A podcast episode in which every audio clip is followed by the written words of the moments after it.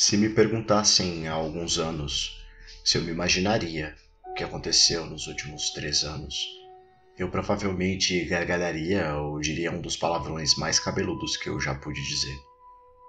Um acidente que parou minha casa, uma pandemia, sessões de terapia e muitos textos para exorcizar esses mesmos monstros. E jamais pensaria nesse podcast. Eu jamais pensaria em mim como alguém que produz conteúdo fosse ele pro Instagram, pro YouTube, e eu jamais pensaria nesse podcast. Eu amadureci nos últimos três anos. Sonhos que tive uma vida inteira. Meu mundo virou de cabeça para baixo e eu só posso me considerar finalmente, aos 29, um verdadeiro sonhador. O que me espera nesse futuro incerto em que a gente vive, não faço a menor ideia.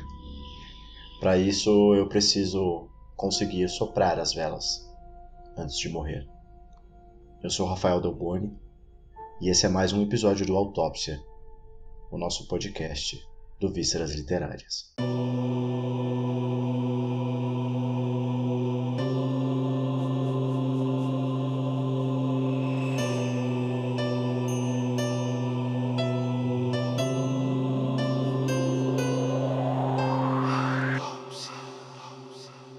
Quando criança, eu amava aniversários e eu confesso que eu não consigo me recordar quando eu passei a odiar a data como se acontece com a maioria das pessoas. Eu acho que é a famosa crise dos 20, dos 25, depois dos 30, a síndrome de Peter Pan, ou quem sabe um medo da morte nas entrelinhas da minha mente e consciência, procurando uma maneira de vencer essa barreira que criamos com o passar dos anos. Depois, quando pude ter o meu primeiro emprego, eu passei a mentir a idade. Mas essa aí é fácil de explicar. Acontece que eu achava que eu pareceria mais maduro, principalmente por uma questão de não ter barba, enfim, de não aparentar ter a mesma idade que eu tinha. Principalmente se tratando dos meus alunos e colegas de trabalho, uma vez que quase sempre olhavam torto para mim, o professor novinho que chegava na escola. Eu me acostumei com a ideia, mas segui odiando assoprar as velhinhas. Então tudo aconteceu em 2019. O acidente no palco do meu marido, a pandemia, as aulas por vídeo, as crises de ansiedade, o retorno da depressão. Parece que um redemoinho de merda passou pelo mundo, mas resolveu levar minha casa para uma versão perturbada de Ossa. Nada se comparava ao que acontecia no mundo, claro. E nem significa que minha dor é maior. Mas eu fico de cara em como isso me quebrou em mil pedaços, ao mesmo tempo que esfregou na minha cara o que de fato estava acontecendo na minha vida. Quando foi a última vez que você realizou um sonho? E se você morrer antes de assoprar as velas? Era só o que eu me perguntava sempre que eu olhava no espelho. Na verdade, é só o que eu me pergunto sempre que me olho no espelho.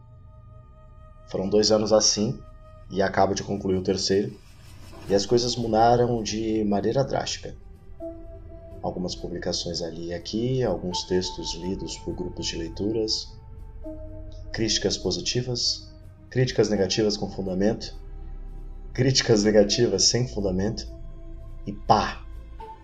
Eu estava vivendo a vida de escritor que eu sempre sonhei. É claro que sem os bilhões do Stephen King, a notoriedade de um Paulo Coelho, mas vivia parte do meu momento. Meu filme favorito o que eu mais amo no mundo e vejo todo ano, se chama Sob o Sol da Toscana. E, entre muitas coisas, ele fala justamente sobre isso. Ter o que mais deseja do seu lado e está tão compenetrado em conseguir o que você quer que você não é capaz de enxergar que você já tem. O tapa na cara que a Frances leva no fim do filme tinha finalmente acontecido comigo. Eu estava levando o tapa na cara. Eu não tinha a admiração de milhões, mas eu tinha da minha família, dos meus amigos, dos meus alunos, das pessoas que me seguem no Vísceras. Eu não tinha uma conta bancária imensa, mas tinha meus pequenos lucros e um emprego para chamar de meu no momento em que as pessoas não sabem o que vão fazer, se vão conseguir comer, enfim. Uma questão de perceber os privilégios. Há uma parte do filme que diz: o menor desvio no meio do caminho e eu estaria em outro lugar eu seria diferente. Outra parte Desculpa, tá. Tá difícil não me emocionar falando disso. Outra parte diz que entre a Áustria e a Itália há uma parte dos Alpes chamada Semmering. É uma parte incrivelmente difícil de subir, muito alto nas montanhas. Eles construíram um trilho nesses Alpes para ligar Viena e Veneza, mesmo antes de existir um trem que pudesse fazer a viagem. Mas eles construíram porque sabia, sabiam que algum dia esse trem chegaria. Me ver agora construindo os meus trilhos para que esse trem possa chegar é viver um dos momentos mais incríveis da minha vida e talvez pela primeira vez não odiar. Envelhecer e amadurecer e, de fato, amar o que os anos têm reservado para mim. Amar o que a vida tem reservado para mim. Inspirado nessa minha heroína, Frances, eu decidi colocar os trilhos de maneira que não só eu fizesse a travessia. Foi por isso que eu resolvi convidar esses meus novos amigos para uma antologia já venho falando deles, né, nos últimos episódios. Essa antologia é a primeira do Vísceras. E eu resolvi contar histórias de terror em aniversários. A essa altura do campeonato, se você já escutou os outros episódios do podcast, você já sabe que eu uso do terror e da fantasia para desassociar e espalhar momentos de horror e de assombro de forma que você esqueça dos problemas reais da sua vida. E não só isso. Dessa maneira eu posso espalhar o nome de outros autores como, sabe, uma uma vontade de sei lá, de, de não depender tanto dessas dessas editoras e fazer realmente o barro acontecer, sabe? Assopre as velas antes de morrer. É... Esse é o título do, da antologia. Vai chegar muito em breve, com quatro dos meus autores e amigos favoritos. Textos incríveis e muitas chances de esquecer o furacão de merda que nos cerca e nos leva para a malvada Oz brasileira. Eu os escolhi porque, de certa forma, eu consigo ver um pouquinho de mim em cada um deles.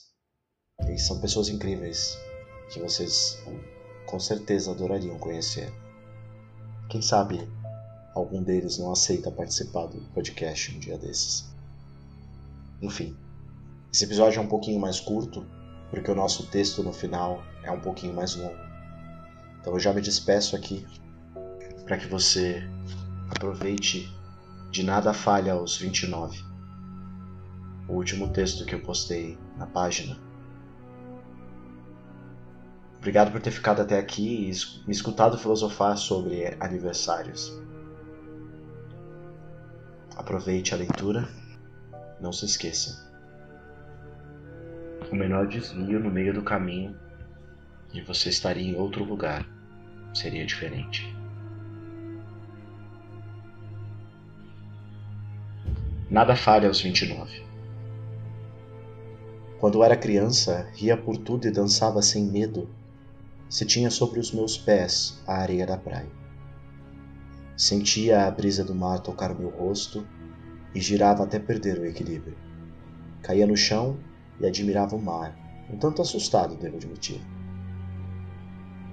Algo me dizia no meu íntimo, em momentos como aquele, que eu fora trazido por aquelas águas salgadas e depois acabei sendo encontrado pelos meus pais numa praia qualquer porque só a falta daquela imensidão azul podia explicar o tamanho do buraco que eu sentia dentro de mim. Não sei dizer ao certo se sempre me senti assim, se era uma questão química ou espiritual. Não importava quantos anos se passassem, a imensidão que me faltava continuava, como uma ferida aberta, lembrando de que ela estava ali. Na adolescência, as dores se intensificaram quando me apontavam coisas em mim que eu era incapaz de enxergar. Como era possível ser aquela pessoa que todos me diziam em meio ao riso, se nem mesmo eu me enxergava assim quando me olhava no espelho? Num susto, tudo se mostrou verdade. Eu era o mesmo menino de sempre, o que sentia a falta da imensidão do mar, mas também era o menino diferente entre os outros. E como se o buraco não pudesse ficar maior, abriu-se ainda mais. Fui obrigado a encarar a escuridão dentro de mim e os monstros que queriam escapar. Minha mãe, pobre coitada que não sabia nada sobre meninos diferentes, me ensinou que atacar os monstros que tentavam escapar era melhor do que se defender deles. E foi assim que ergui não só uma muralha ao redor de mim, mas também um arsenal de armas contra possíveis invasores. Foi assim que deixei de ver o mar e contemplar a imensidão que me faltava. No caminho, encontrei outros meninos, mas nenhum deles parecia bom o bastante para me fazer sair de trás do muro. Alguns poucos, os que faziam poesia, até conseguiram me fazer olhar o mar por telas, pinturas ou música. A imensidão que me faltava só crescia. Um oceano inteiro cabia dentro de mim. Se fecho os olhos agora e tento me lembrar do que aconteceu entre a adolescência e parte da vida adulta, eu não consigo ver nada além do menino escondido atrás do murro, angariando aliados enquanto se escondia da própria escuridão. Sei também que alguns monstros escaparam, ou quem sabe, sempre estiveram muito bem escondidos em mim. Dentre eles a ansiedade, a insegurança, mas também minha imaginação.